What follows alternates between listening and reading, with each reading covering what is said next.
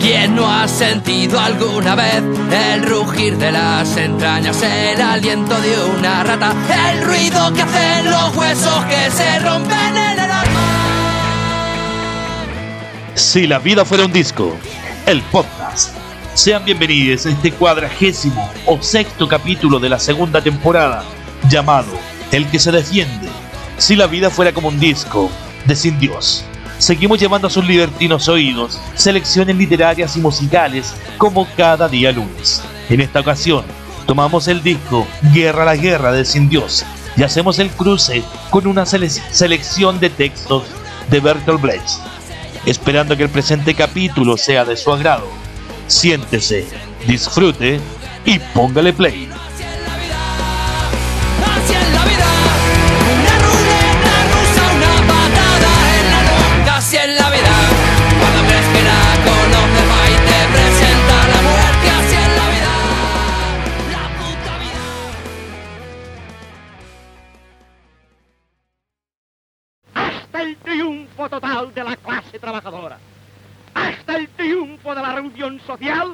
Y que solamente la muerte podía irnos apartando de los demás. A los que dudan, nuestra causa va mal, la oscuridad aumenta, las fuerzas disminuyen. Ahora, después de haber trabajado durante tanto tiempo, nos hallamos en una situación peor que al comienzo. Sin embargo, el enemigo sigue ahí, más fuerte que nunca. Sus fuerzas parecen acrecentadas y presenta un aspecto invencible. No se puede negar que hemos cometido errores. Nuestro número se reduce, nuestras palabras de orden se encuentran en desorden. El enemigo distorsiona muchas de nuestras palabras hasta hacerlas irreconocibles. Aquello que dijimos ahora parece falso. Mucho o poco, ¿con qué contamos ya? ¿Somos lo que hay quedado marginados de la corriente de la vida? ¿Marcharemos hacia atrás sin nadie que nos comprenda y sin comprender a los demás? ¿No hemos tenido suerte? Tú preguntas estas cosas, no espere ninguna respuesta, salvo la tuya.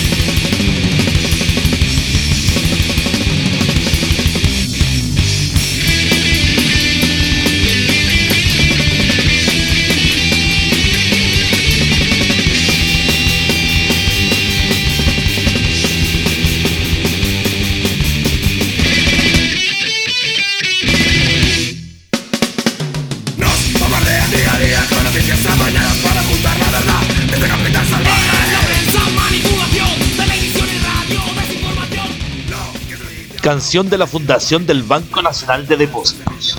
Sí, fundar un banco a todos debe parecerles bien. Si no se puede heredar fortuna, es preciso sacarla de algún lugar.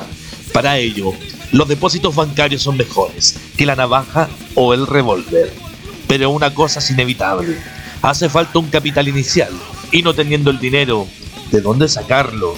Sino robando. Ah, sobre eso no vamos a discutir. ¿De dónde lo obtuvieron los otros bancos? De algún sitio lo sacaron. De alguien fue sustraído.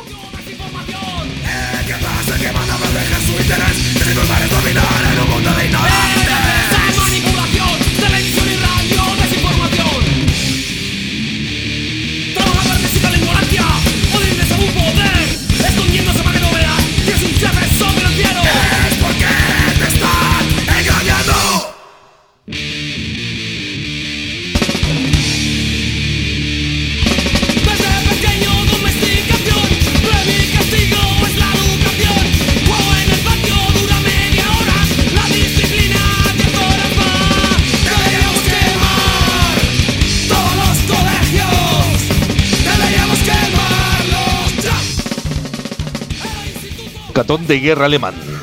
Para los de arriba, hablar de comida es bajo, y se comprende. porque ya han comido.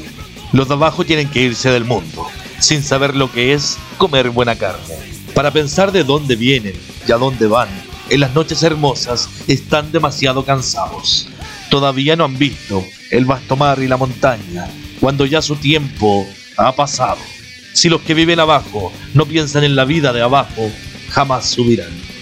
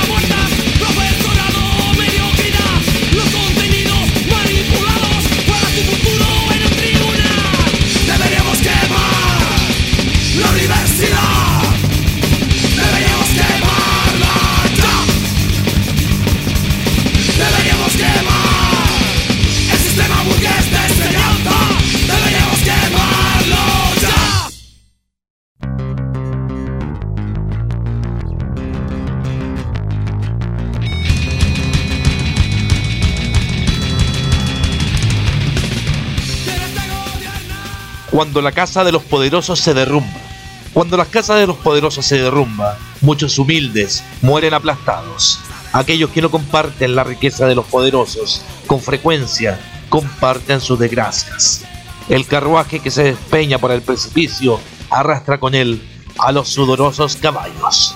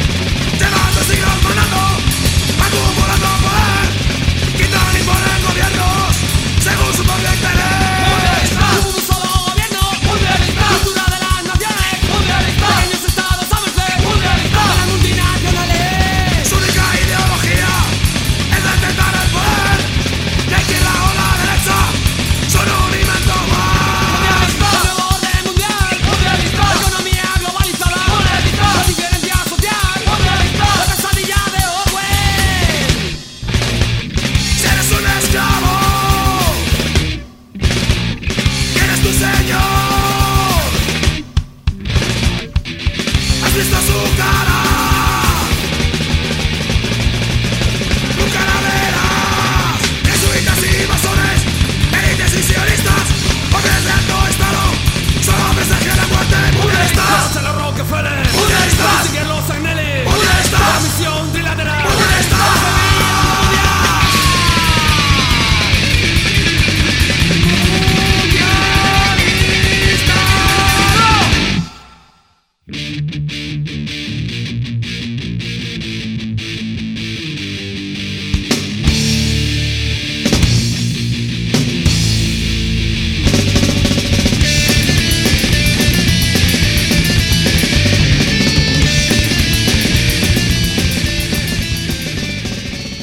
del río que todo lo arrastra.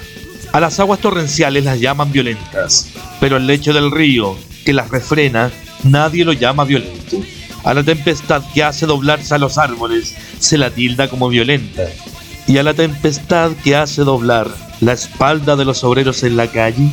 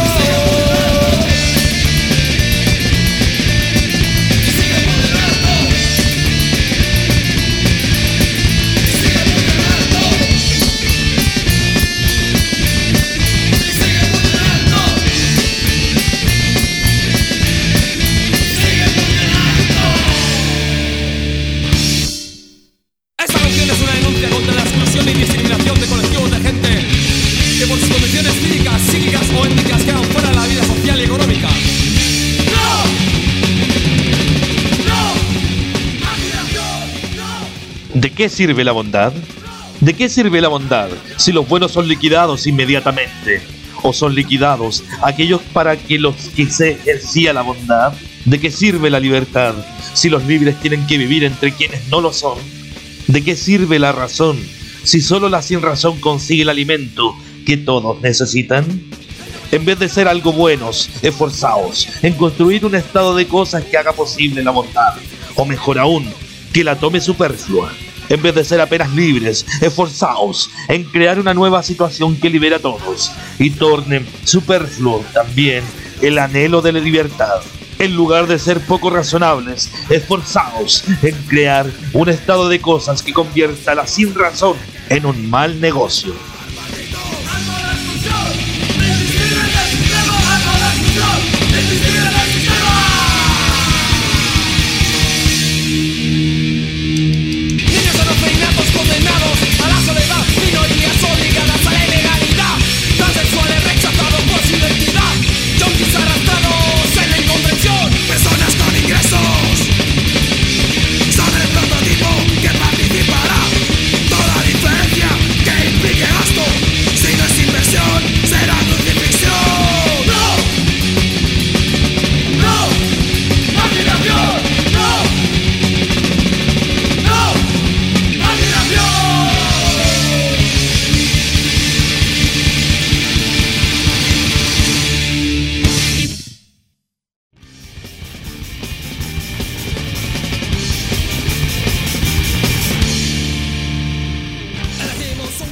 Analfabeto político. El peor analfabeto es el analfabeto político. No oye, no habla, ni participa en los acontecimientos políticos. No sabe que el coste de la vida, el precio de las judías, del pescado, de la harina, del alquiler, de los zapatos y de las medicinas dependen de decisiones políticas. El analfabeto político es tan asno que se enorgullece y saca pecho diciendo que odia la política. No sabe el imbécil que de su ignorancia política nace la prostitución, el niño abandonado, el atracador y el peor de todos los bandidos, el político delincuente, canalla, corrupto y lacayo de las empresas nacionales y multinacionales.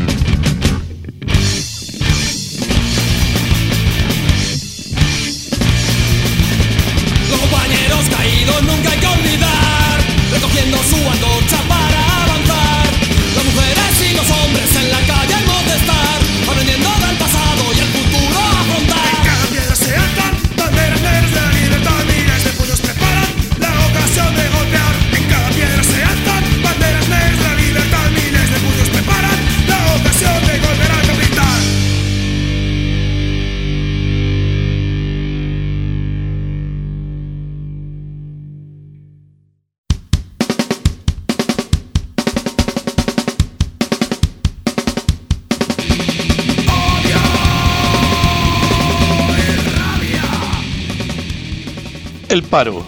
Señores, sin duda es un problema el paro que hay. Acogeremos con satisfacción cualquier oportunidad para discutir el tema. Cuando los señores quieran, en cualquier momento. pues el desempleo es para el pueblo un empobrecimiento. Nos parece inexplicable tanto paro. Es algo verdaderamente lamentable que solo trae desosiego. Pero no se debe decir, en verdad, que es inexplicable, porque puede ser fatal, porque difícilmente podremos ganar la confianza de las masas. Para nosotros, imprescindible. Es preciso hacernos valer, porque resultaría más que temible permitir la victoria del caos en un tiempo tan oscuro. No es fácil entender nada sobre el problema del paro pero ¿cuál es su opinión? Solo puede valernos esta opinión. El problema, tal como lo veo, debe ser resuelto. Pero la cuestión estriba en que nuestro desempleo no podrá solucionarse hasta que los señores no queden desempleados.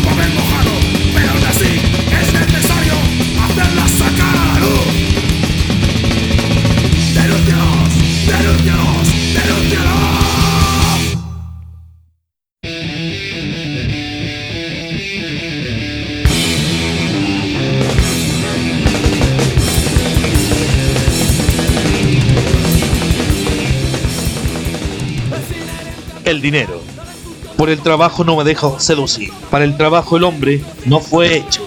Más del dinero no se puede prescindir. Para el dinero hay que tener un respeto. El hombre por el hombre es una casa. Grande es la maldad del mundo entero. Por ello, junta mucho, aunque sea con trampa, y así será mayor tu amor al dinero. Con el dinero a ti todos se pegan, y es tan bienvenido como la luz del sol. Sin dinero hasta tus propios hijos te reniegan y no vales más que el valor de un caracol. Con dinero no hace falta bajar la cabeza. Sin dinero es difícil obtener la fama. El dinero hace que lo mejor acontezca. El dinero es la verdad. El dinero es la llama. Los hombres ponen el dinero a gran altura, por encima del Hijo de Dios, su heredero. ¿Quién quiere robar la paz de un enemigo cuando ya se encuentra en la sepultura? Que escriba en la losa, aquí está el dinero.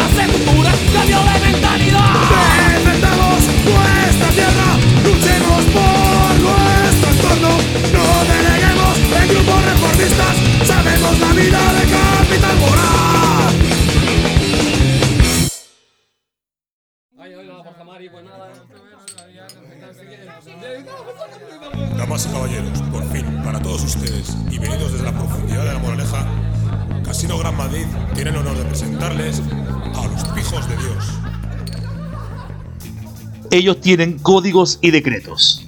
Ellos tienen códigos y decretos, tienen prisiones y fortalezas, sin contar sus reformatorios, tienen carceleros y jueces que hacen lo que les mandan por 30 dineros. Sí, ¿y para qué? ¿Acaso piensan que nosotros, como ellos, seremos destruidos? Su fin está cercano y se darán cuenta de que nada podrá ayudarlos. Tienen periódicos e imprentas para combatirnos y enmudecernos, sin contar sus gobernantes. Tienen profesores y sacerdotes que hacen lo que se les ordena por 30 monedas. Sí, ¿y para qué? ¿Será que tienen miedo a la verdad? Su fin llegará pronto y notarán que nada podrá ayudarlos. Ellos tienen tanques y cañones, granadas y ametralladoras, sin contar sus cuarteles. Tienen policía y soldados que por poco dinero están prestos a todo. Sí, ¿y para qué? Es que tan poderosos somos sus enemigos, ellos piensan que pueden detener su propio hundimiento, impedirlo. Pero un día, y será cercano, verán que nada podrá ayudarlos, y de nuevo, bien alto gritarán, deteneos, pero ya ni el dinero ni los cañones podrán salvarlos.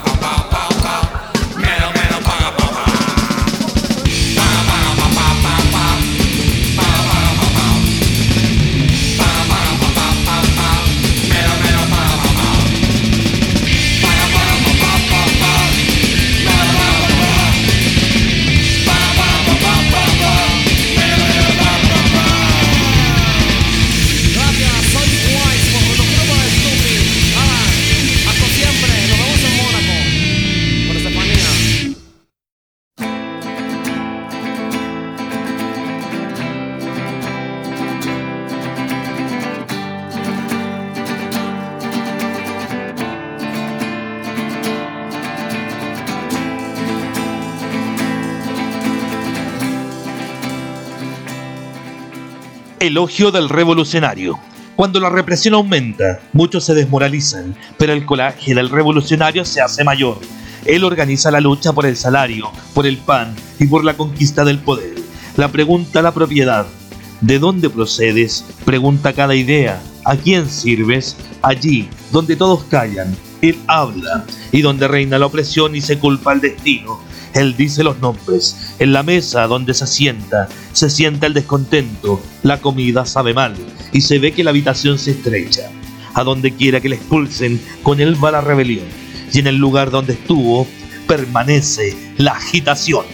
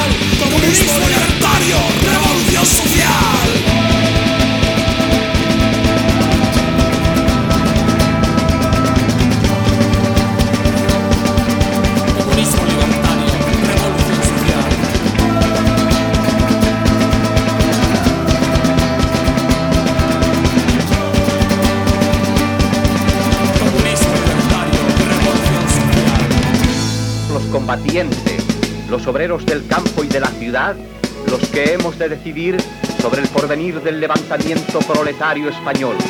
Y solo un régimen de libertad organizado de abajo hacia arriba debe ser el premio al sacrificio y al tremendo esfuerzo que está realizando el pueblo español. ¡Viva la revolución, camaradas! ¡Viva la CNT!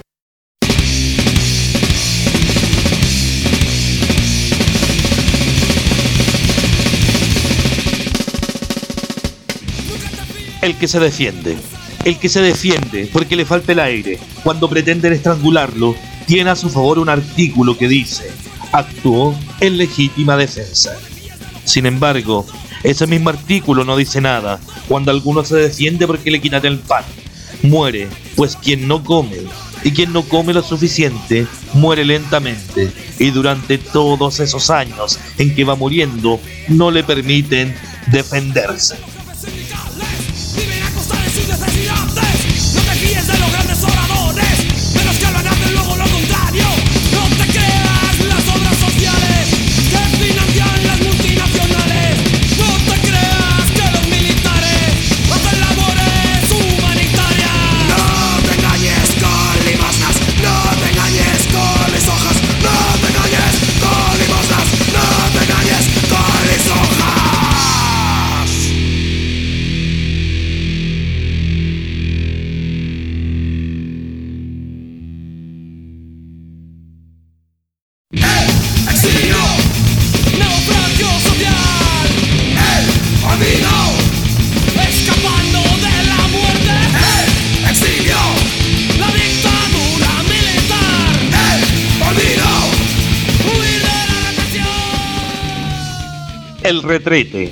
Es un lugar en el que nos sentimos bien.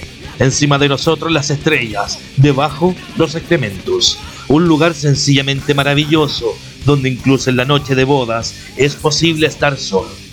Un lugar de humildad, donde uno descubre claramente que ningún hombre puede quedarse con nada. Un lugar de sabiduría, en fin, donde usted puede preparar el vientre para nuevos placeres. Exilio, destierro del el olvido, el precio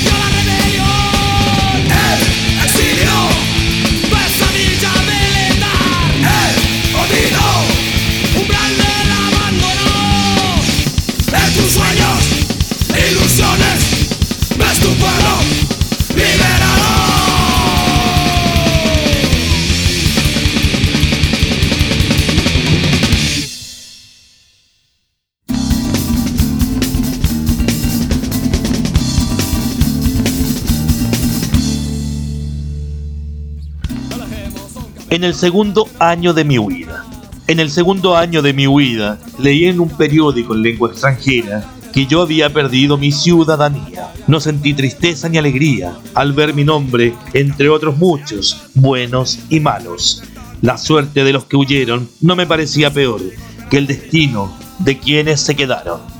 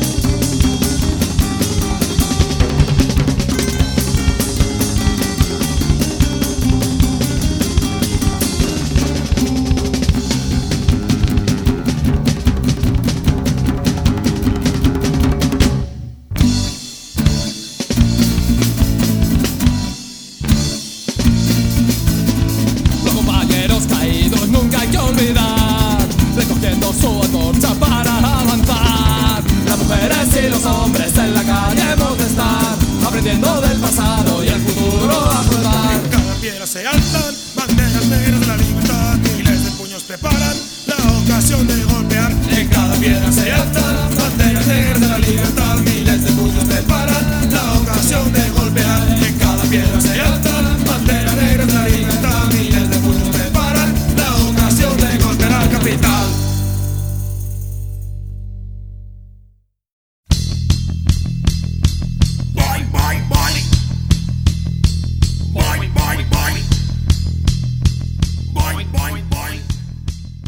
Hay hombres que luchan un día. Hay hombres que luchan un día y son buenos. Hay otros que luchan un año y son mejores. Están aquellos que luchan muchos años y son muy buenos. Por último, los hay que luchan toda la vida. Estos son los imprescindibles.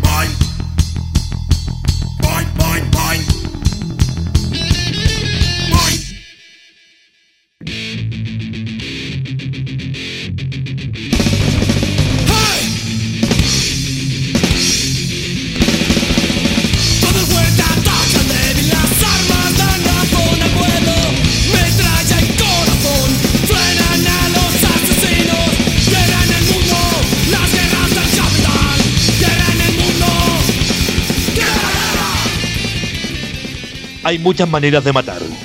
Hay muchas maneras de matar. Pueden clavarte un cuchillo en el vientre, quitarte el pan, no curarte una enfermedad, meterte en una vivienda malsana, empujarte al suicidio, torturarte hasta la muerte mediante el trabajo, llevarte a la guerra. Pero pocas de estas cosas están prohibidas en el Estado.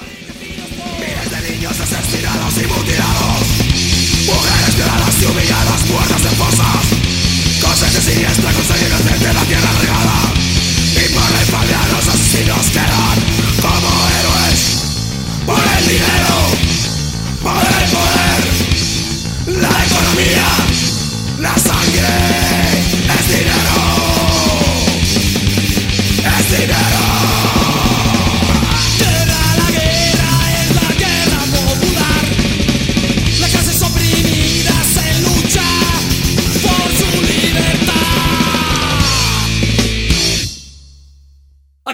contra dos basura.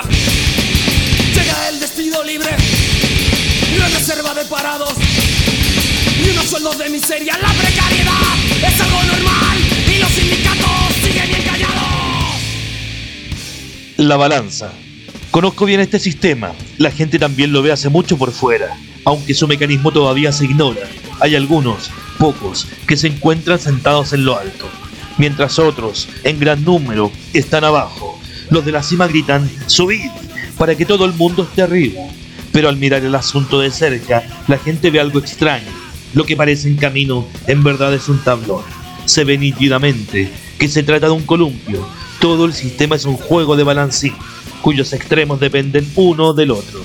Los de arriba solo pueden estar allí mientras los demás se encuentren abajo y permanezcan ahí. Porque si abandonasen su lugar y comenzasen a subir, los de arriba también tendrían que dejar su sitio. Resulta pues fatal que estos deseen que aquellos por toda la eternidad se queden abajo, sin poder ascender. Es necesario, además, que los de abajo sean muy numerosos o el tablón vacilaría. Al tratarse de un columpio, sube y baja.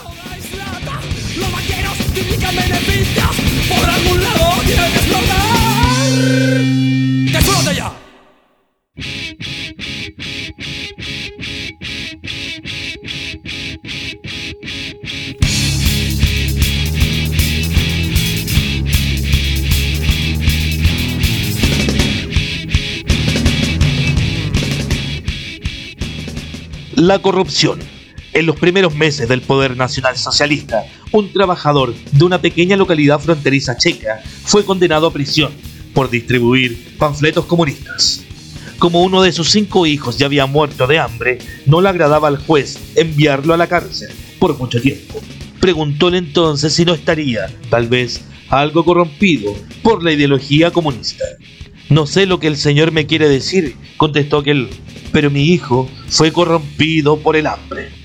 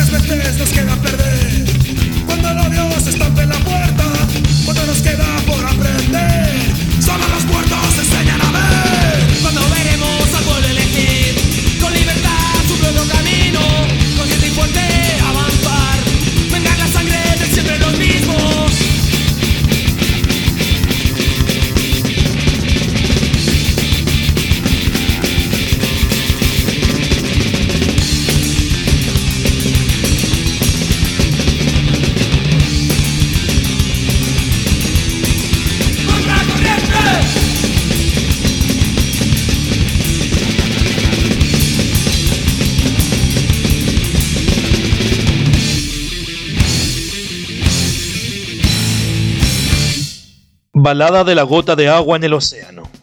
Llega el verano y el cielo estival. También os ilumina vosotros. El agua es tibia y en ese agua cálida también os bañáis. En los verdes prados montáis vuestras tiendas. En las calles resuenan vuestros cantos. El bosque os da la bienvenida. ¿Acaso es el fin de la miseria? ¿Hay alguna mejoría? ¿Todo va bien? ¿Ha llegado la hora? ¿Reina el orden en el mundo? No es solo una gota de agua en el océano. El bosque acoge a los excluidos, el hermoso cielo brilla sobre los desesperados, las barracas veraniegas acogen sin techo, la gente se baña en el agua tibia, no comen, la gente que andaba por la calle continúa su incesante búsqueda de trabajo. No es el fin de la miseria, no hay mejoría, nada va bien, no ha llegado la hora, el mundo no sigue su plan, es solo una gota de agua en el océano. ¿Os contentaréis con el luminoso cielo? ¿O no pensaréis salir de las aguas tibias? ¿Os quedaréis en el bosque? ¿Estáis siendo engañados? ¿Sois consolados? El mundo, con sus exigencias, os espera. Necesito vuestro descontento, vuestras sugerencias. El mundo os mira con un resto de esperanza. Ha llegado la hora de no aguantarse más, como esas gotas de agua en el océano. Esto fue Si la vida fuera un disco, el podcast.